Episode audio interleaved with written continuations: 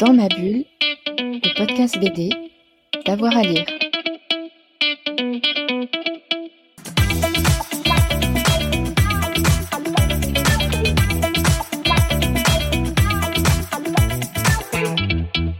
Bonjour à tous et à toutes, bienvenue dans cette nouvelle émission de Dans ma bulle, votre podcast 100% BD avec Avoir à lire. Aujourd'hui, on va ouvrir euh, le début d'un mini-cycle sur les vampires et la bande dessinée. Euh, j'ai avec moi Adrien Parti, il vient de signer un gros livre qui s'appelle Vampirologie aux éditions ActuSF qui fait vraiment un panorama des vampires d'hier aujourd'hui et de ce qu'ils nous disent aujourd'hui.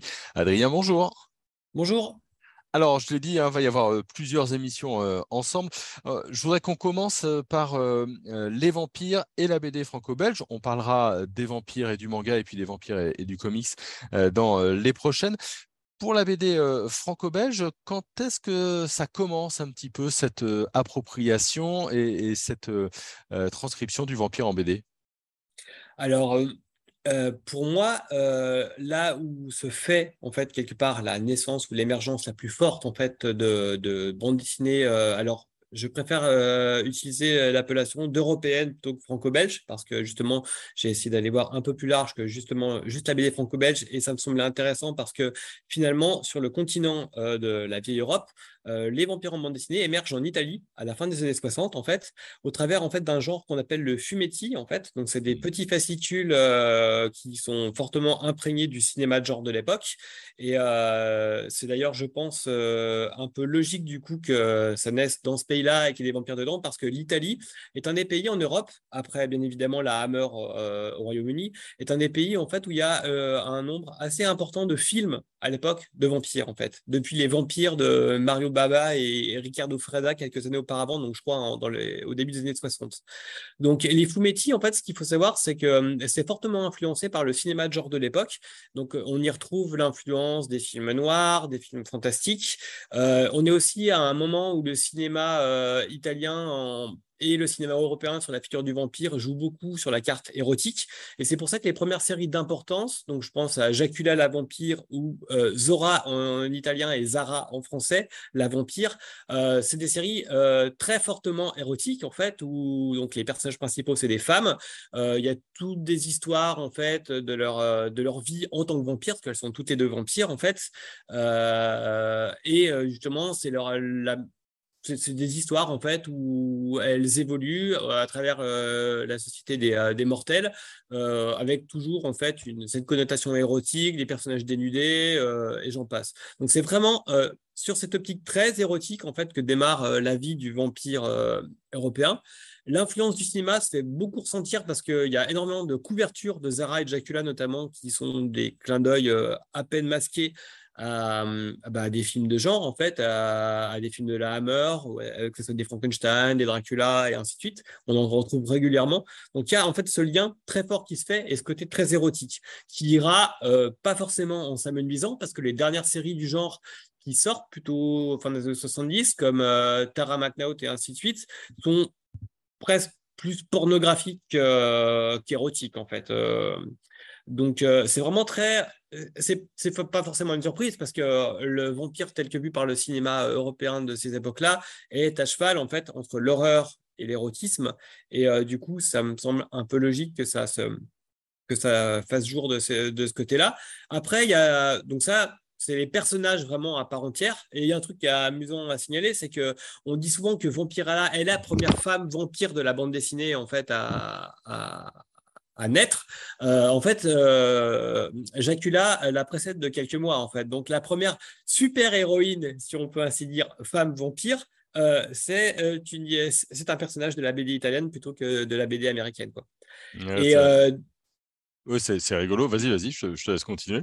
Et dans la continuité en fait de ces séries avec ces personnages un peu euh, originaux, euh, il y a d'autres histoires en fait toujours dans, dans les fumetti en fait euh, qui voient le jour. Notamment, il y a une adaptation que je trouve assez drôle en fait de Dracula. qui s'appelle le dernier Vricolacas et je me rappelle plus du deuxième.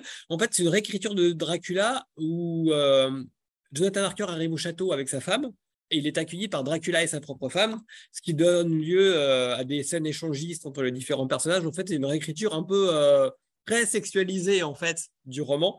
Et du coup, ça donne lieu en fait à ce genre de, de petites variations autour du sujet. Après, il y a d'autres grands auteurs de BD italiens qui vont s'emparer de Dracula. Bah, je pense notamment à, l'auteur de Valentina, en fait, Guido Crepax, en fait, qui a fait aussi une version de Dracula qui est fortement érotisée et qui a été rééditée il n'y a pas très très longtemps par chez nous. Euh, le basculement, après, en fait, euh, chez nous, il y a quand même des, euh, ce que j'appelle chez nous, en, dans l'espace franco-belge, il y a quand même plutôt fin 70, début 80, des histoires avec des vampires qui commencent à émerger. Alors, la première est un ricochet, donc on est vraiment dans, dans l'enquête pure classique franco-belge avec un twist vampirique au début et on verra à la fin si c'est du vrai, du lard ou du cochon, pour ainsi dire.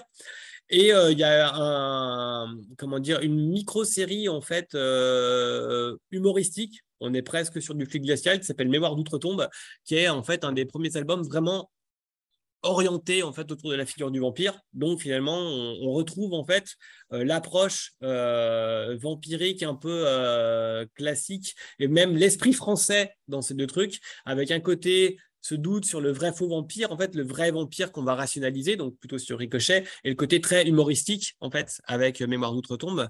Euh, les vrais vampires surnaturels arrivent plutôt en France dans la bande dessinée franco-belge dans les années 90, avec une série que je trouve emblématique et qui est la série qui m'a fait basculer dans le mythe du vampire, qui est Le Prince de la Nuit de X-Wolf, en fait, qui commence en 94. Eh et qui n'est pas terminée, et c'est ça qui est très drôle, c'est qu'elle euh, elle cycle autour de toute la production sur le sujet.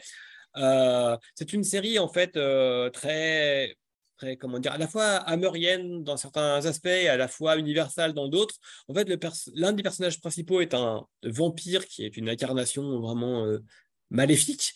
Et en fait, il va se frotter avec une famille de chasseurs de vampires dont à chaque génération, l'aîné va reprendre en fait euh, en main la lutte contre ce vampire-là. Donc c'est vraiment une lutte euh, contre un même vampire à travers les siècles. Il y a ce côté de mettre en, scène aussi des époques tourmentées de l'histoire de France, donc euh, la Révolution, les épidémies de peste, le Moyen Âge, la Deuxième Guerre mondiale avec les nazis. Donc à chaque fois, en fait, il y a cette relecture et, et cette mise en parallèle différentes formes du mal, le mal surnaturel et le mal en fait tel qu'il émerge euh, de la société et de l'histoire humaine.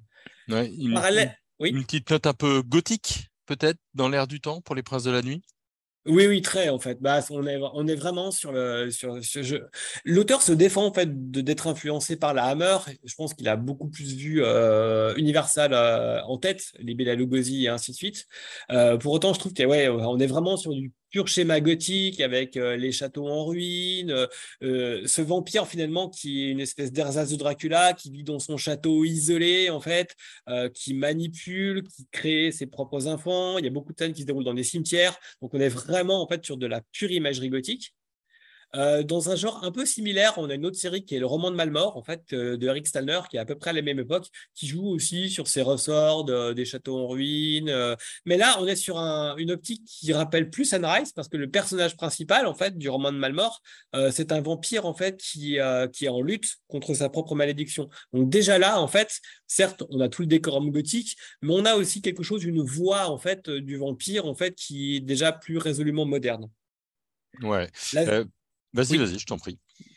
Et la série, à la même époque, qui va vraiment faire basculer le vampire euh, européen dans l'espace contemporain, c'est une série, en fait, comme Le Chant des Striges, euh, qui, euh, qui a pour elle, en fait, le personnage principal, on est dans un esprit très X-Files en fait, avec euh, des histoires de complotisme, de euh, comment dire, de complots, euh, de créatures qui seraient dans l'ombre en fait et qui manipuleraient l'homme à, travers son histoire.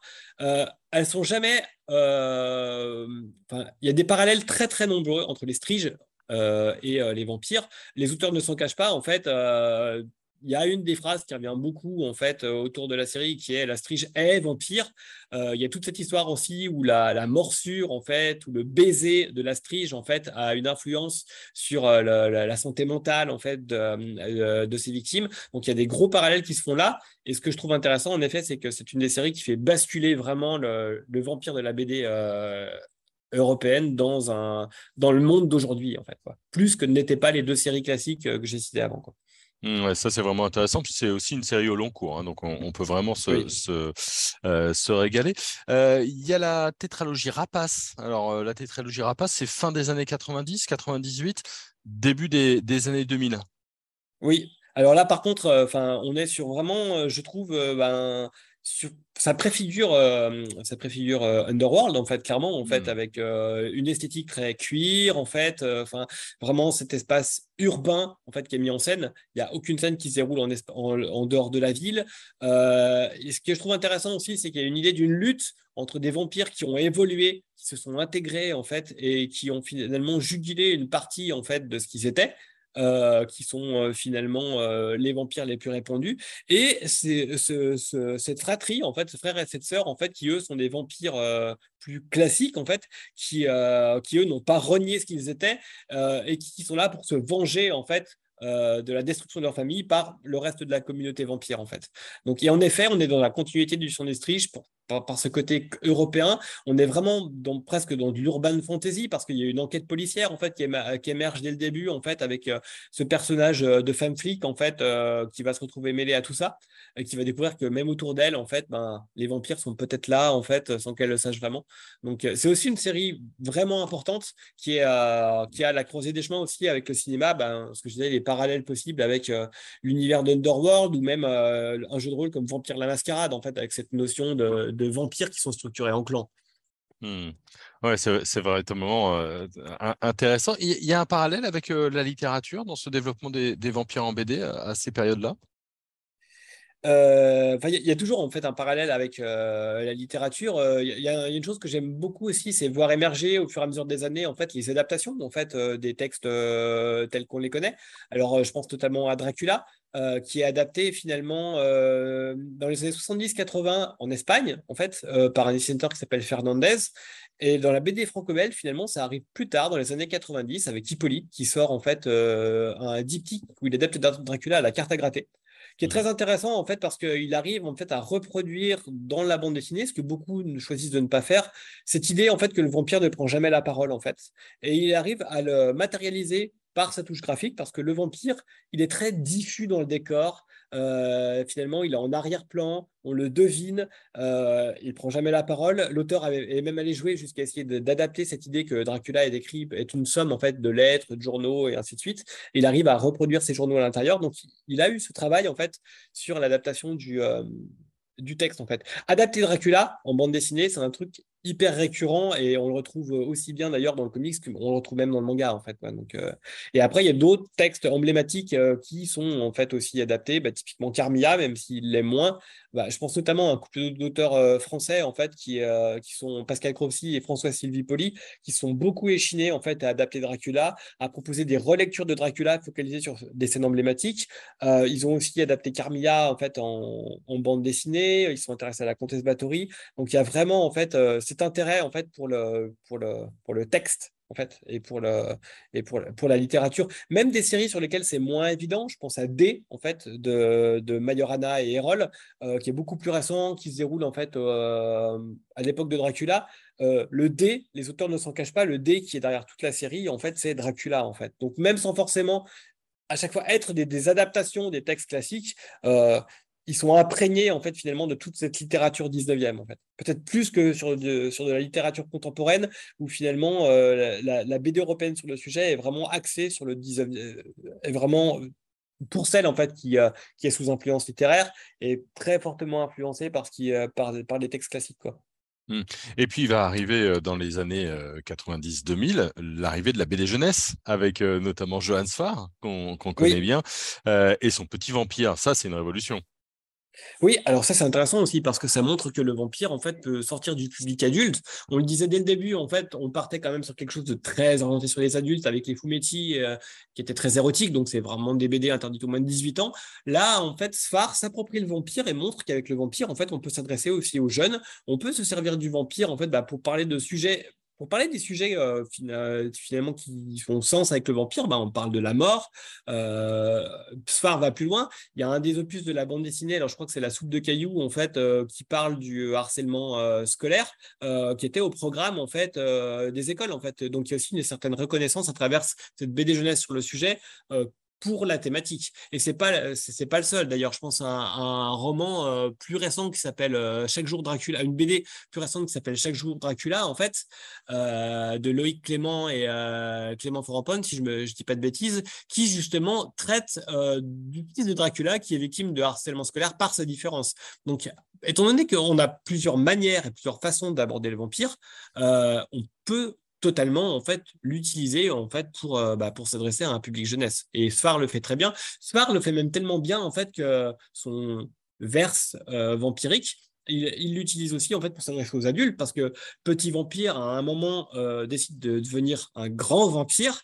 En fait, on comprendra qu'il a décidé de revenir, il a voulu revenir petit, quelque chose d'un peu compliqué, mais globalement, ça fait partie du pouvoir du vampire dans l'univers de Sfar. il y a toute une série en fait qui s'appelle Grand Vampire, euh, qui justement s'adresse beaucoup plus aux adultes et qui parle justement de, bah, euh, conflits intérieurs, de doutes euh, par rapport à des relations amoureuses et ainsi de suite. Il y reviendra d'ailleurs dans une série récente qui s'appelle Aspirine, qui, est aussi destinée aux adultes en fait et qui s'intéresse à un des personnages phares de Grand Vampire. Mmh.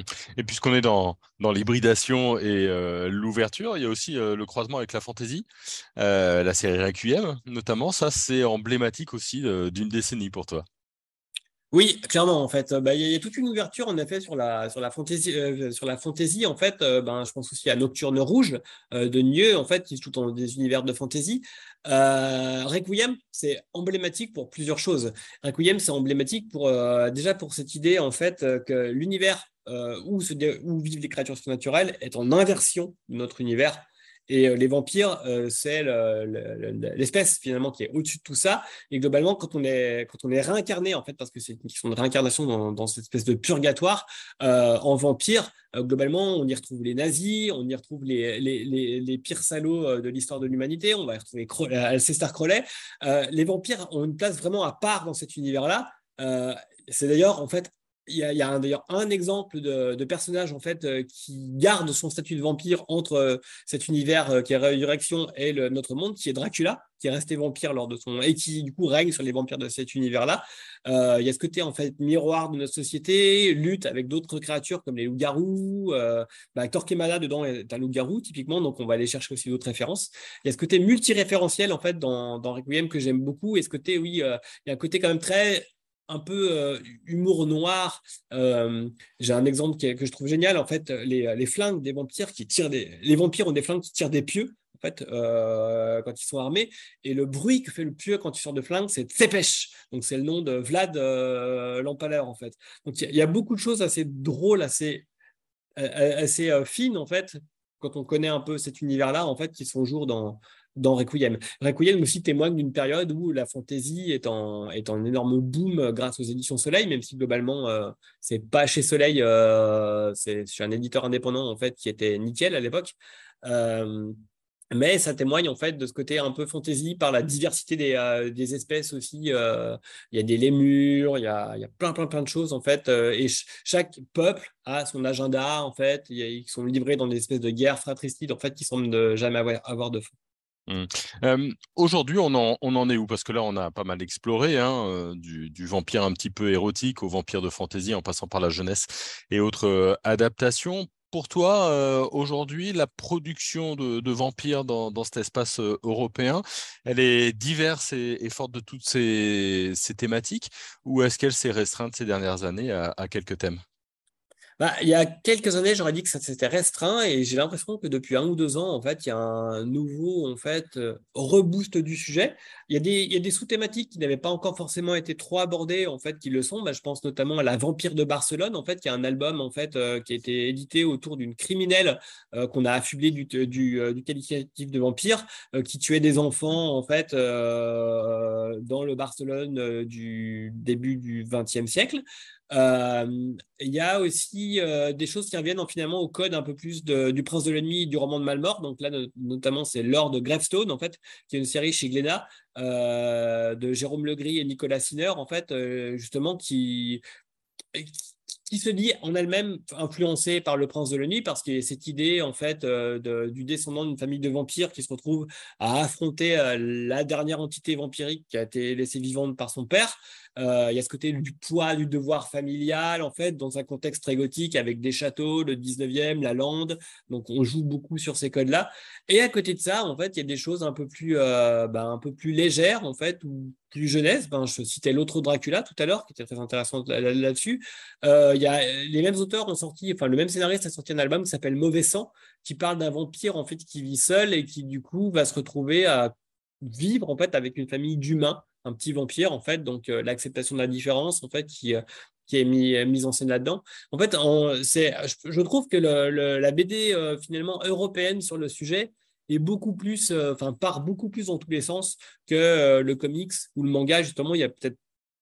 Après, c'est peut-être parce que c'est la BD avec laquelle je suis le plus familier de base, c'est la BD que j'ai le plus poncé, pour ainsi dire, mais il y a, une, énorme diversité, en fait, des, des, sujets, des manières d'aborder le sujet, en fait, qui se fait au travers de la, de la BD euh, européenne sur le sujet en fait.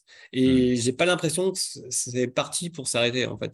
Et là, je sais qu'il y a un album en fait qui s'appelle, je crois, la euh, la bibliothèque des vampires en fait qui s'apprête à sortir euh, dans quelques semaines. Il y a une bande dessinée en fait sur l'histoire de la comtesse Bathory aussi qui doit sortir là ces jours-ci en fait.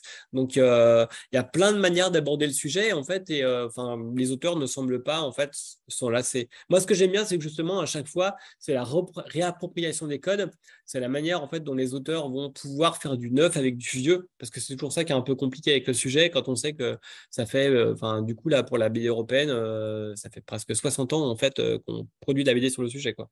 Mmh, donc euh, un, renouvellement euh, à, voir. Merci beaucoup Adrien. Merci pour ces questions. Voilà, merci à tout le monde qui nous avait écoutés. Donc c'est la première hein, des émissions qu'on va consacrer aux vampires et à la bande dessinée. Si, comme moi, vous trépignez d'impatience pour discuter comics et manga, et eh ben, ce sera tout simplement la semaine prochaine. Merci à tout le monde et on se retrouve très vite sur un nouvel épisode de Dans ma bulle. Bonne journée. Dans ma bulle, le podcast BD, d'avoir à lire.